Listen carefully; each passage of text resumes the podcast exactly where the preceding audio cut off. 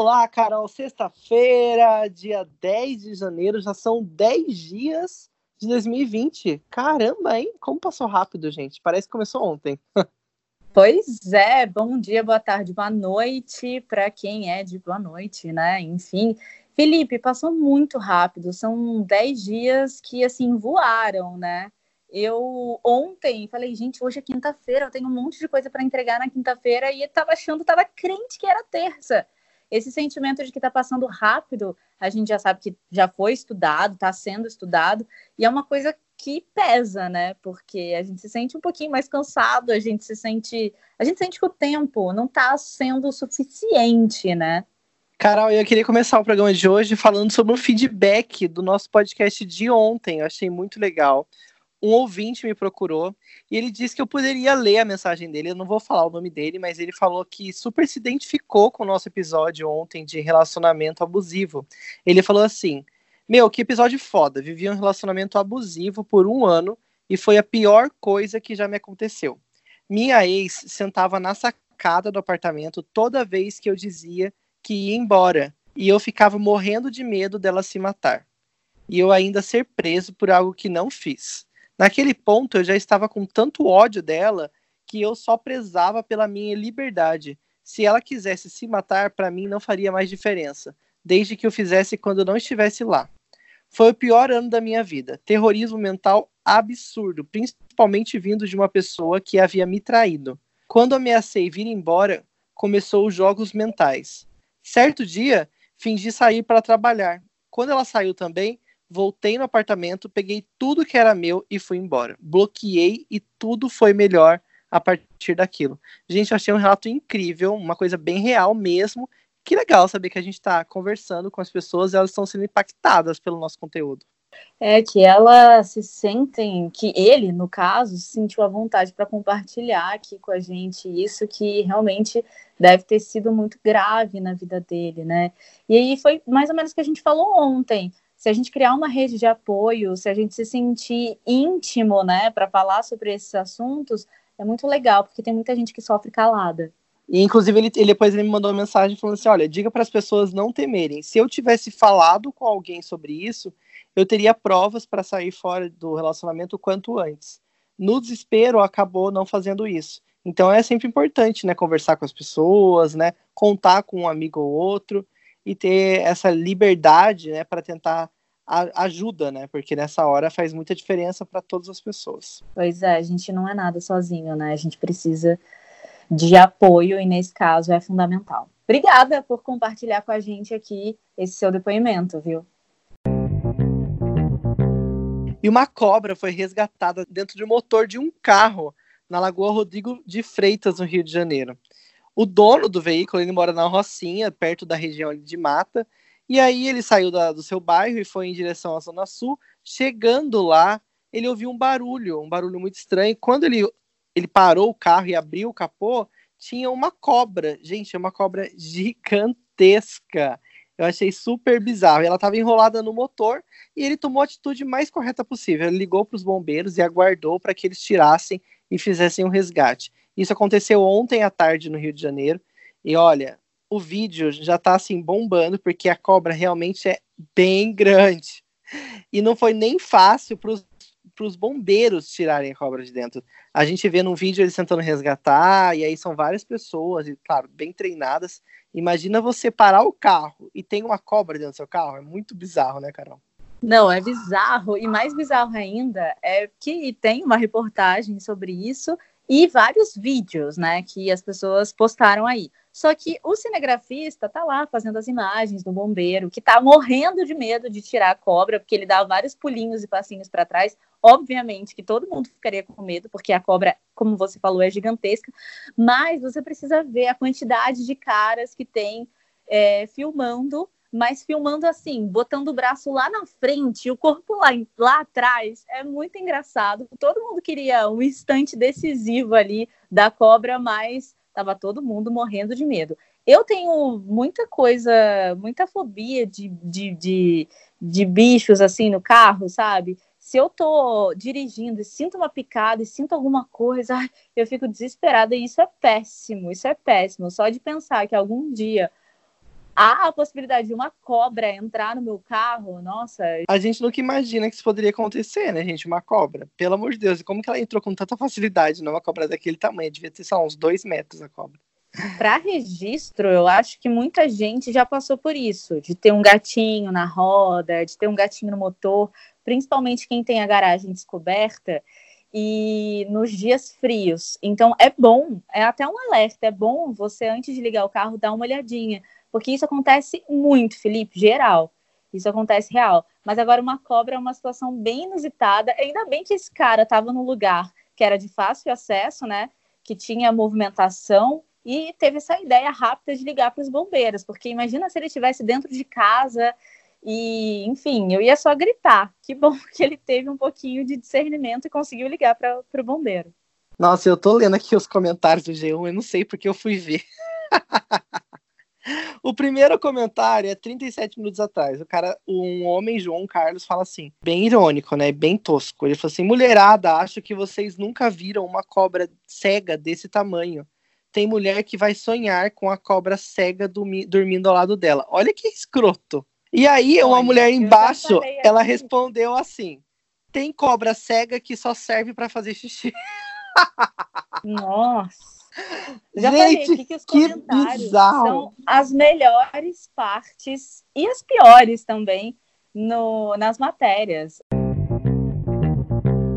Felipe, uma notícia muito interessante: um telescópio capaz de ver coisas que aconteceram há 13 bilhões de anos está sendo desenvolvido, está no seu desenvolvimento, porque é uma coisa que precisa sempre né, de, de tecnologia e tal. E, gente, isso é incrível, né? Cientistas afirmaram que esse telescópio espacial, que chama James Webb, vai permitir a gente olhar para o passado, né, para centenas de milhões de anos aí, inclusive após, inclusive não, após o Big Bang. Ele vai ser lançado em 2021 e ele vai ficar posicionado a mais de um milhão de quilômetros da Terra. Pensa bem, é muito longe. E a gente pensando que aqueles 100 mil ano, aqueles 100 anos-luz era longe, né? que a gente falou aqui, né, do, do novo planeta que foi descoberto, que há a possibilidade de ter vida porque tem água. E aí a pergunta que se fica, como pode se ver o passado? A capacidade de olhar para trás no tempo é baseada no fato de que até mesmo a luz tem um limite de velocidade. Ela percorre cerca de 300 mil quilômetros por segundo, o que significa que a luz do Sol leva mais de 8 minutos para chegar à Terra. Assim, devido ao tempo necessário para viajar pelo espaço, quanto mais distante de um objeto, mais longe vemos no tempo. É uma brisa louca, né? Porque, assim, a imagem de uma estrela que está, por exemplo, a um bilhão de anos-luz de distância leva um bilhão de anos para chegar até a gente. Então, quando a gente recebe essa estrela, quando a gente vê essa estrela, o que na verdade a gente está vendo é como ela era há um bilhão de anos atrás. Então é por isso eu acho que a gente fantástico. consegue é, conhecer e descobrir o passado. Isso é muito legal. É como se fosse uma fotografia, né, para as pessoas entenderem. Pensa que tem alguém muito longe de você e ela vai conseguir tirar uma foto disso antes dessa, dessa imagem chegar até você. Então aí você consegue ver isso antes, né? É muito louco, eu acho que é uma tecnologia incrível que vai ajudar com que o ser humano, né, os cientistas, descubram cada vez mais coisas preciosas sobre o nosso universo e acabam conhecendo coisas melhores para tecnologias, etc. Inclusive, falando sobre cientistas, Carol, viralizou no Twitter uma thread muito legal mostrando fotos de pessoas que são cientistas reais. Muita gente diz, ah, você não tem cara disso, você não tem cara daquilo, e o Twitter bombou de imagens de pessoas que são cientistas e que são pessoas trabalhadoras como qualquer outras, que são pessoas negras, mulheres, trans, pessoas que já foram até drag. Eu achei demais essa thread, porque mostra que realmente todas as profissões podem ser de qualquer pessoa, ninguém tem cara de nada, todo mundo pode ser o que quiser. É isso mesmo. A gente às vezes fica com aquele arquétipo dos cientistas que a gente recebe nos filmes dos anos 80, sabe? Uma coisa bem nerd, mas isso está super ultrapassado. E o legal é quebrar esse, esse paradigma, quebrar essa, essa barreira que a gente tem também com a ciência, de que se a gente for de tal modo, a gente não combina com aquilo. Não é verdade. E é bom que as crianças de hoje em dia também se, se espelhem né, nessas mais variadas personalidades que estão estudando aí a ciência e vão fazer a diferença daqui para frente. E no nosso tema do dia, a gente vai falar sobre 2020, porque essa foi a primeira semana útil do ano. A gente está na sexta-feira, mas se você ainda não começou nada desse ano, fica tranquilo, só tem 10 dias que se passaram. E é bom que hoje a gente vai conversar um pouco com alguns profissionais para entender melhor sobre como ter um ano mais produtivo e também mais positivo, né, Carol? Porque a gente fica falando, ah, vamos melhorar, vamos fazer mudanças na nossa vida, mas tem que começar. Felipe, no começo do ano a gente realmente faz muitos planos, coloca as nossas metas até num papel, mas é difícil a gente conseguir é, tirar do papel todas essas metas, né? Às vezes a gente até coloca a culpa nos astros, nas estrelas. Ah, meu signo esse ano não tá muito bem. Ah, sabe essas coisas? E a gente usa isso como forma para poder protelar muito. Para você não protelar em nenhuma das formas, de nenhuma maneira, a gente vai trazer aqui três especialistas em três assuntos diferentes para deslanchar aí nesse 2020 todos os seus sonhos e tudo que você de fato quer fazer, né, Felipe? Para começar, a gente vai ouvir a visão de um astrólogo, é o Marcos Reinaldo. Ele vai falar um pouco para a gente sobre astrologia para 2020, né? Marcos, vamos começar. De uma forma geral, qual a perspectiva da astrologia para esse ano? Olá, Felipe. Olá, pessoal que está ouvindo o podcast. Meu nome é Marcos, sou astrólogo. Para começar, a gente tem a entrada de Júpiter no signo de Capricórnio. Então, ele nos torna mais realistas. Então, assim, é, dizem falam pra gente, mas a gente quer ver o resultado. A gente não tá mais com aqueles sonhos que a gente estava em 2019. Outro movimento no céu também que vai estar tá, tá, já está acontecendo desde 2017, né? É Saturno e Capricórnio, que são as nossas estruturas, os nossos planejamentos. Mas assim, é, eu estou falando dele hoje, apesar de estar lá desde 2017, porque esse ano ele encontra com muitos planetas pesados, né? Ele encontra com Júpiter, encontra com Plutão, e esses encontros eles vão mudar muita coisa na sociedade, né? Para se ter uma ideia, a última vez que Saturno se encontrou com Plutão foi em 83, então foi assim, aquele, aquela guinada para o final da ditadura, né? Então, assim, é Saturno e Plutão junto, que já vai acontecer agora em janeiro, eles já vão estar juntos em janeiro, eles dão uma, uma sensação de medo nas pessoas, né? A gente já tá vendo até algumas guerras, às vezes, é, se você parar para pensar, às vezes é medo de perder o poder, né? Então essa, assim, é uma vibe, assim, que vai durar praticamente o ano inteiro. Lógico, não é para se desesperar, parece até uma profissão de, de catástrofe, né?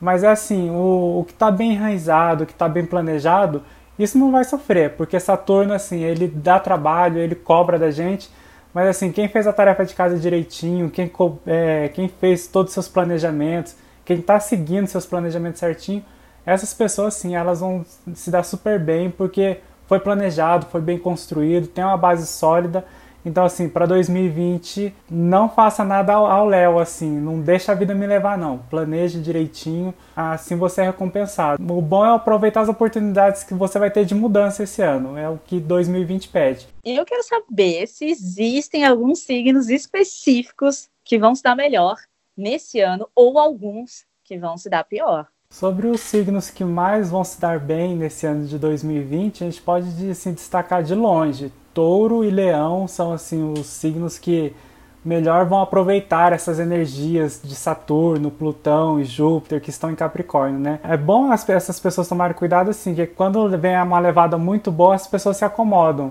Então assim, tome cuidado para não ficar parado e deixarem as coisas acontecer. Aproveite essa boa energia, essas facilidades que estão vindo na sua vida e faça o que Saturno pede, planejamento e trabalho. E a turma, assim, que vai ter desafios maiores vai ser a, a própria turma de Capricórnio, mas ele é, é saber aproveitar o, o momento, né? Não é tão desafiador assim. Mas Ares, Libra e Câncer, esses três sim, vão ser desafios pesados, vão ser momentos assim de grandes viradas que às vezes a gente não fala a gente porque eu sou de Libra, não vamos estar preparados para esse momento, né? Escorpião e Aquário e Peixes, é, assim, Escorpião e Aquário assim, eles têm umas facilidades, mas assim, vai ser mais tranquilo, vai na levada do ano. Peixes e Virgem, não, eles meio que não recebem tantos aspectos desse ano. É a melhor maneira de ver isso tudo acontecendo é fazendo o seu mapa pessoal, né, para você ver em que áreas da vida isso vai estar acontecendo, né? Marcos, muito obrigado pela sua participação. Gente, é muito bom ficar de olho. Se você acredita ou não, ah, eu sempre tô de olho no meu signo, eu adoro saber sobre ele. Isso aí é bom você dar uma conhecida melhor sobre isso. E o Marcos, gente, ele faz mapa astral, porque tudo isso interfere, viu? O mapa inteiro faz diferença na hora de você saber as previsões da astrologia. Então, se você quiser seguir o Marcos no Instagram, é @marcosastrologia. Não tem erro, é só ir lá. E ó, a gente falou aqui que para você não procrastinar esse ano, a gente vai trazer e está trazendo três diferentes especialistas em três diferentes áreas para você tirar suas metas do papel. A gente vai conversar agora com a Aline Liparelli, que ela é coach de vida e também terapeuta Teta Healer. Ô Aline, quero saber o que, que a gente pode fazer para que em 2020 os nossos planos de fato possam sair do papel. Primeiramente, quero agradecer o convite para contribuir é, nesses temas tão importantes para um ano novo, né, que se inicia agora. O que, que a gente pode fazer para que em 2020 nossos planos comecem a sair do papel? A primeira coisa que eu acredito que seja fundamental é realmente querer mudar, é querer que essas coisas aconteçam de fato. A segunda coisa que eu vejo como importantíssima é você definir um objetivo. Quais são os seus sonhos? Quais são os seus desejos? O que é que você quer para esse ano de 2020? E aí, a partir desse objetivo, você cria uma meta. A diferença entre objetivo e meta é que o objetivo é algo maior, é algo que não é mensurável, né? Algo genérico. E a meta, ela é mensurada, né? Então, eu de, como é, costumo dizer que é uma filhinha do objetivo. Então, você realmente definir algo palpável, algo mensurável, com prazo, com data, com números, de uma forma que você consiga medir e coloca um prazo para realizar. Eu acredito que esse é o início, né, de um grande processo. Para os planos saírem do papel, a gente também precisa entender que não é mágica, né? Jogou pode pirilim pim pim ali e tudo aconteceu. Não, é um processo, é um processo que exige foco, planejamento e ação. Aline, agora eu queria saber qual a sua dica para que a pessoa melhore o seu autoconhecimento, já que o Teta Healer trabalha bastante o autoconhecimento. Quando a gente sabe quem a gente é, o que a gente está buscando, o que é importante para a gente nesse momento da nossa vida, a gente consegue, né, ir atrás do que a gente quer. Não só em termos de conseguir mesmo, mas de ir atrás de coisas que fazem sentido para a gente e não para os meus pais, para os meus amigos, para a sociedade. E dessa forma, olhando para si, entendendo quem eu sou, e o que é importante para mim, eu consigo viver a minha própria vida e não a vida que os outros querem que eu viva. Então, uma dica para autoconhecimento é buscar, buscar técnicas, buscar pessoas que te ajudem nesse processo. Buscar livros de autoconhecimento, tudo que te ajude e segue o seu instinto. Se ele está dizendo para você ir atrás de uma terapia, vá. Se ele está dizendo para você ir atrás de um livro, vá. Se ele está dizendo para você procurar vídeos no YouTube, vá. Geralmente, os primeiros passos eles são dados assim no instinto e você vai ter acesso a informações que você precisava naquele momento para dar o próximo passo. Muito obrigada, Aline. E quem quiser conhecer o trabalho da Aline e também bater um papo, trocar uma ideia com ela, ela está no Instagram, no arroba e também no arroba empreenda.ser. Manda sua dúvida, se você tem curiosidade um pouquinho para saber mais como é que funciona o trabalho da Aline para esses dois Instagrams. Olha, Carol, é uma coisa que eu acho muito interessante, que muita gente fala que eu concordo. Quando a gente não organiza a casa, não organiza o nosso trabalho, parece que não flui. E olha, essa com certeza vai ser uma dica muito boa. Eu, inclusive, nem desmontei minha árvore de Natal, então já vou começar a entrar no clima da organização aqui para que 2020 seja muito melhor.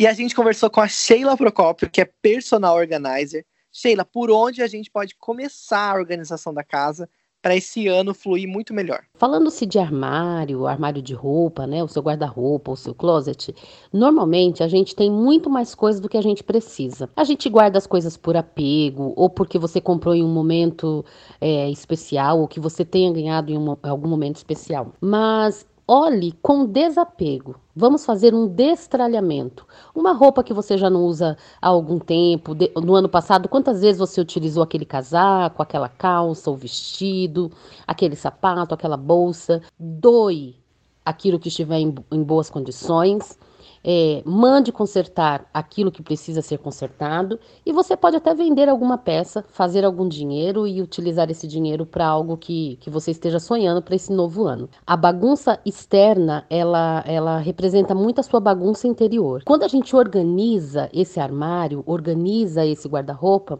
a gente se livra de muitas coisas que estão internas e a vida flui muito melhor. E com relação ao trabalho, como é que a gente pode se organizar aí na nossa mesa de trabalho?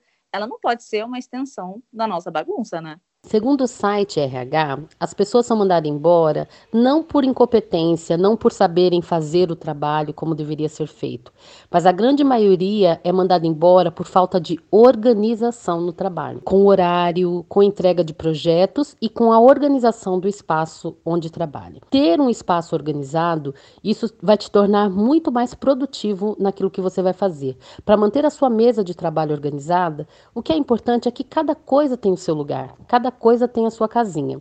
Então as suas canetas precisam de ter um local, um potinho ou uma parte da gaveta. Você pode usar, existem organizadores no mercado em papelarias que não são caros, que você pode colocar dentro da sua gaveta, que são eles vêm com alguns separadores, então você pode colocar ali lápis, borrachas, enfim. E essas coisas muito pequenininhas, como clips, por exemplo, são coisas que quando você vê, você já está com um monte e aquilo acaba é, bagunçando. Então, se você tem um local para guardar uma caixinha, um potinho, tudo fica mais fácil para se manter organizado. Evite o uso de post-its, muitos papéis colados em torno do seu computador, em torno da sua máquina, porque isso dá uma desorganização visual. Quem olha tem a impressão de que está bagunçado. Então, use um planner ou use uma agenda onde você possa anotar as, né, o que que você precisa de ser feito, as suas tarefas, os seus projetos, mas não deixe tudo assim exposto, sabe, na tela do computador, por exemplo. Para quem está na escola, também tem solução? Também rola uma forma de se organizar melhor?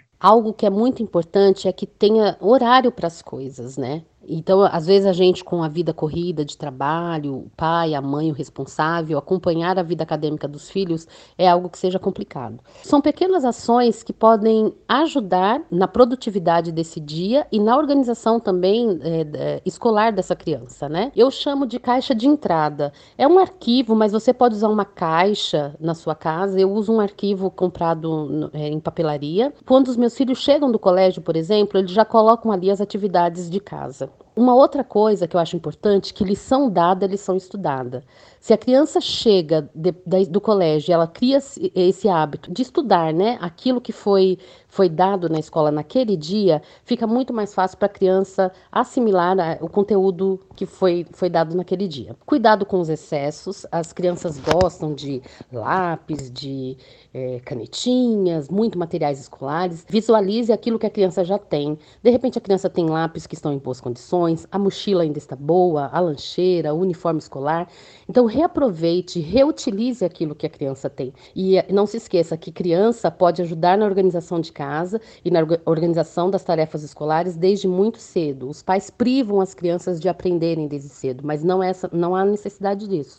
Uma criança, de, a partir dos dois anos, já pode guardar os seus brinquedos com orientação de um adulto, é, ela já consegue fazer isso. Então, a gente precisa de capacitar, de auxiliar. Eu sempre falo que para auxiliar uma criança na organização, a gente precisa de dar exemplo e de dar condições. Muito obrigada, Sheila. Essas dicas, ó, valem ouro. E para quem quiser saber um pouquinho mais sobre o trabalho da Sheila e pedir dicas e também sugestões aí como ter um 2020 mais organizado, pode procurar a Sheila no Instagram, que é arroba Sheila Procópio Organizer. E também no WhatsApp, no 11 9 7462 5209. Olha, Carol, depois da gente receber essas três dicas nessas três áreas diferentes, nosso ano vai com certeza fluir muito mais.